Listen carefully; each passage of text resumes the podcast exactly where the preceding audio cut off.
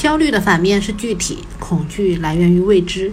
俊言教育带你拨云见日，透彻本质，理性养娃。大家好，我是蒋俊。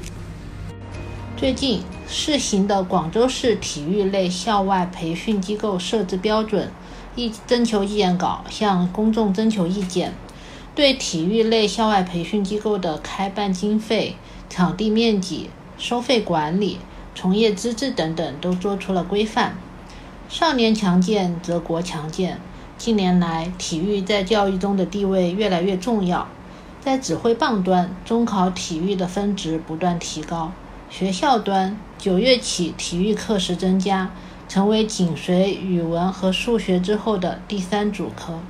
双减端，从校内教学、校外培训两个方面，保障了体育锻炼的时间和空间。需求端。不少家长给孩子报名校外篮球、足球、网球、游泳、击剑、滑板、攀岩、棒球等各种各样的运动项目。市场端，体育教育的利好政策每发布一次，资本就吹响一次号角，各种校外体育培训机构如出雨后春笋般的出现，让运动成为孩子的爱好、习惯，甚至是终身的生活方式。仅仅靠校内是无法完全满足的，校外体育培训就成为了必然的选择。资本逐利，而学生逐健康，终极目标的差异在市场需求爆发的当下，导致校外体育培训市场的鱼龙混杂，尤其是合格的教练资源匮乏是普遍的痛点。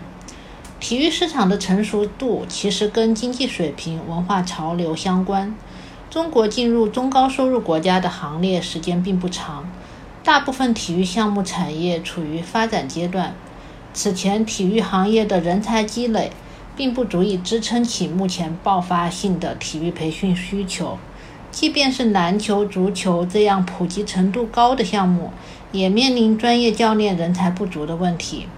市场还在补课，家长们怎样选择靠谱的体育培训机构呢？这个问题就成为了家长的必修课。培训机构的教练培训课程体系和管理水平是家长需要考察的重点。建议家长们问清楚以下四个问题，基本可以帮助你判断该机构是否靠谱。第一，孩子突发受伤情况怎么处理？